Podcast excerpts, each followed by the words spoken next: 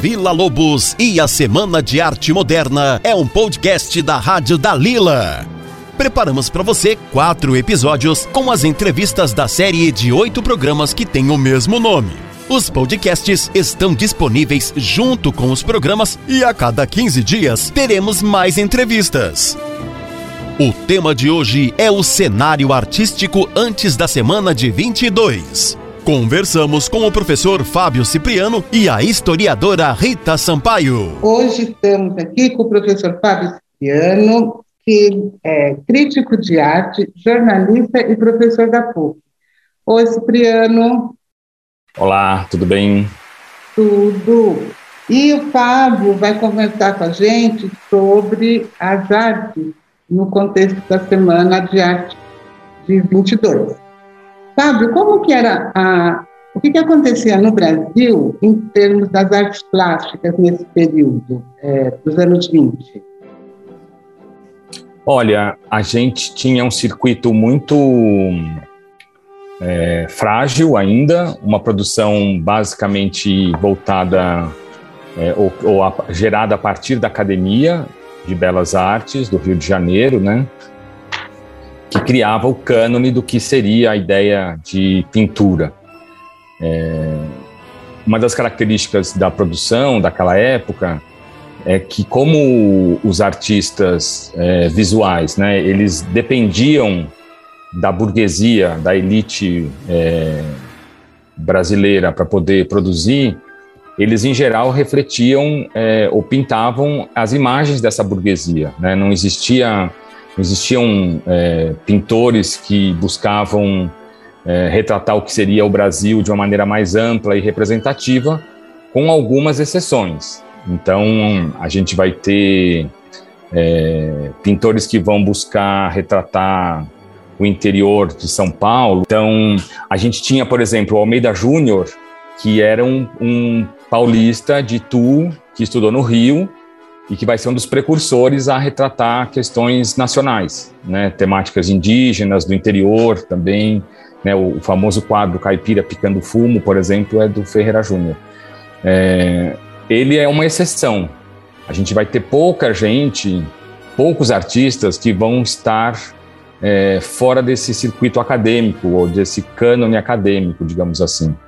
É, e a gente vai ter algumas exposições modernistas, né, o, o, modernismo no Brasil, enquanto na Europa ele começa em meados do século XIX, a gente vai ter alguns artistas da academia que vão começar a, a questionar essa linguagem acadêmica e buscar já é, algumas é, aproximações com o modernismo europeu, mas eles vão ser as exceções. Né? O Castanheto, por exemplo, é um deles, o próprio Almeida Júnior que eu falei, apesar do Almeida Júnior na pintura ser acadêmico, mas na temática ele já é nacionalista. Então a gente vai ter é, uma produção muito elitizada, muito pouco voltada a discutir temáticas nacionais, é, e, e a semana ela, ela vai refletir, digamos assim, um pouco a crítica do Monteiro Lobato de 17, que foi a crítica é, da exposição da Anitta Malfatti. A gente vai ter duas exposições importantes da Anitta, né, em 1912 e 1917, mas a de 17 é a que vai ter a maior repercussão. Naquela época, a gente também vai ter a exposição do Lazar Segal, um artista lituano que vem para o Brasil porque tem parentes aqui, é, ele circula pelo Brasil, depois ele volta para a Europa, mas é considerada a primeira exposição modernista a exposição do Lazar Segal. É, e a exposição da Anitta, para voltar para ela, de 17, ela vai ter uma crítica muito contundente do Monteiro Lobato, e de certa forma ela vai criar um grupo de resistência a essa crítica, que é o chamado Grupo dos Quatro, com Menotti Del Picchia, Mário de Andrade, Oswald de Andrade e a Anitta. E a partir desse núcleo que vai se gerar a semana de 22. Quando tem a semana de 22, que tem que lembrar que a semana, ela também tá 22 é o centenário, a gente vai comemorar o bicentenário. Ela já tá meio ali, ela é em fevereiro, né?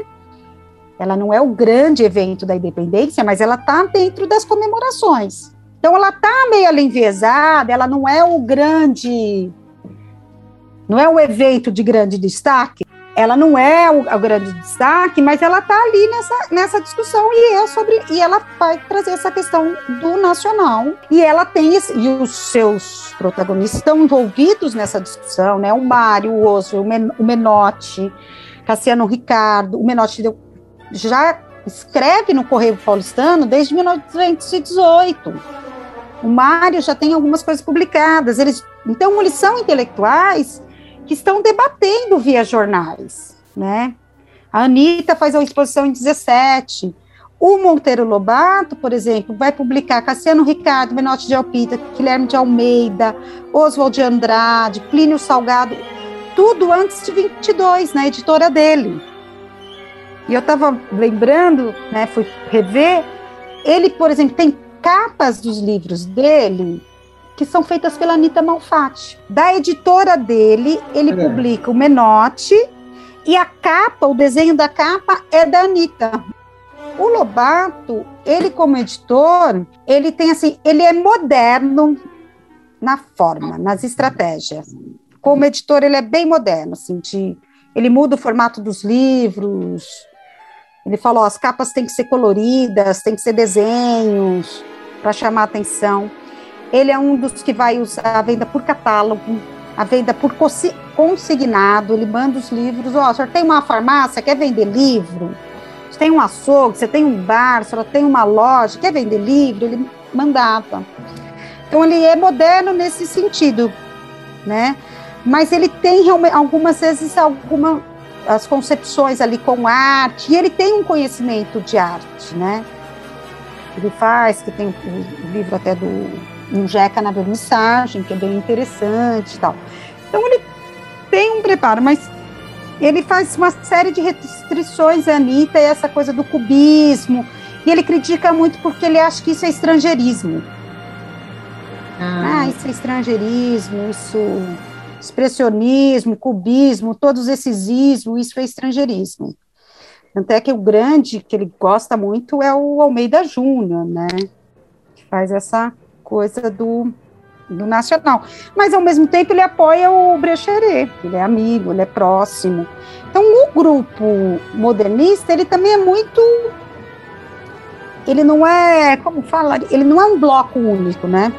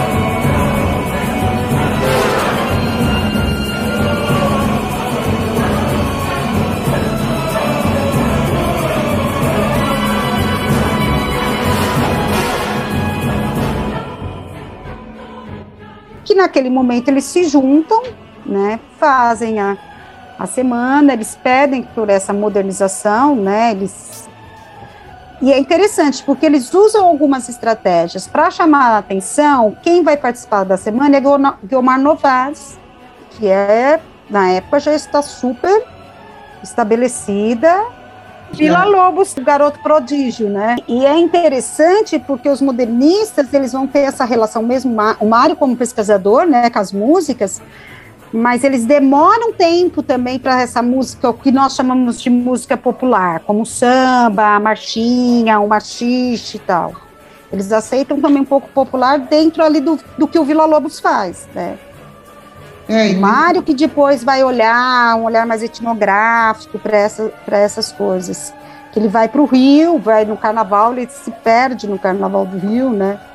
Ele cai na folia, que é bem interessante. E, e, e é interessante porque o Vila Lobos, ele tem pesquisas nessa área da música. Ele tocava, ele tocava violão, que era um instrumento maldito, né? Maldito, popular, né? Muito ligada às camadas populares, né? Então, mas eles, então, a semana, e, primeiro, eles fazem no municipal, que é o espaço, não é um espaço totalmente da elite, que é o Paulo Prado que, que intervém, né? O Paulo Prado, junto com a dona, com a, a, a Olivia Guedes Penteado, que vai ser uma das que vai colocar eles nos seus salões, depois o Freitas Vale, mais tarde, né?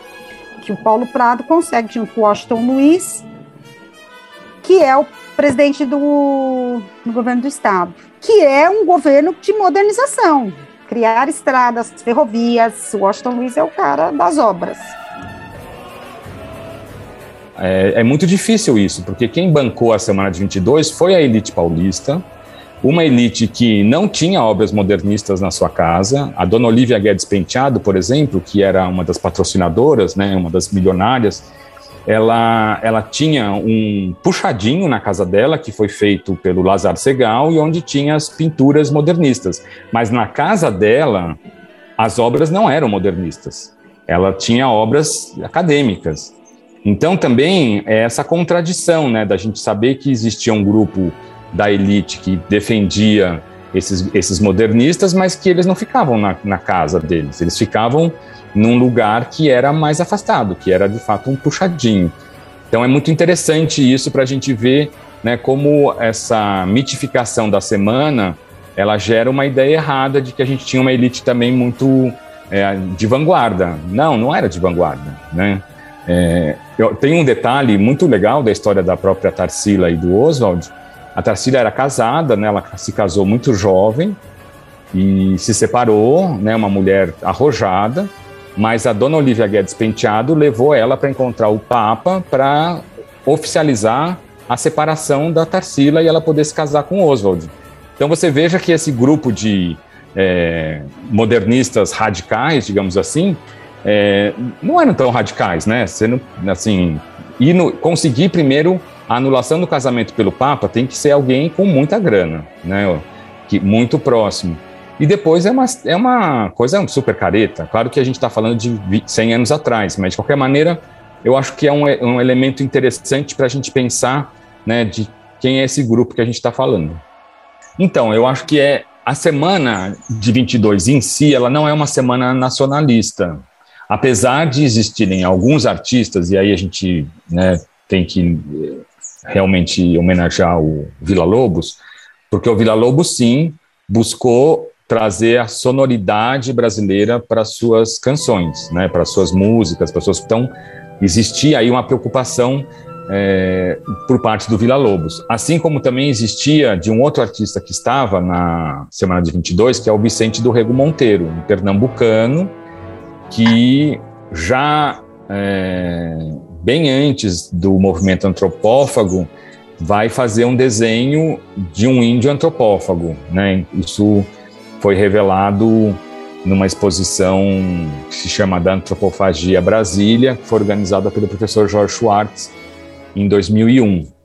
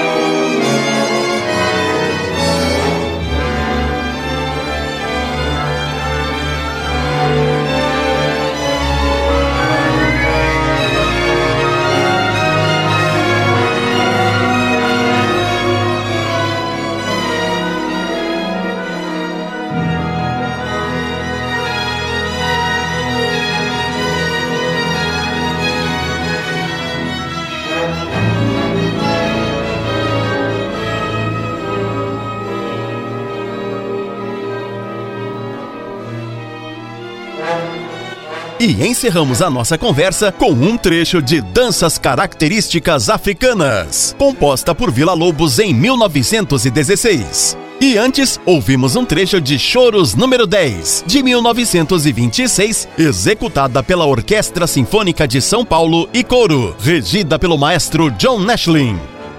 Se você gostou, não deixe de compartilhar com seus amigos e esperamos por você no próximo episódio.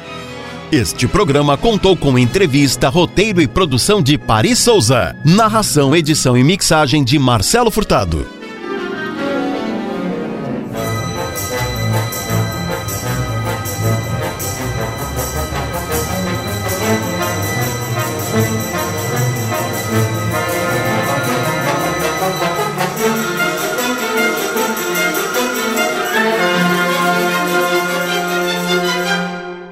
Este projeto foi realizado com o apoio da quinta edição do Programa Municipal de Fomento ao Serviço de Radiodifusão Comunitária para a cidade de São Paulo. Secretaria Municipal de Cultura.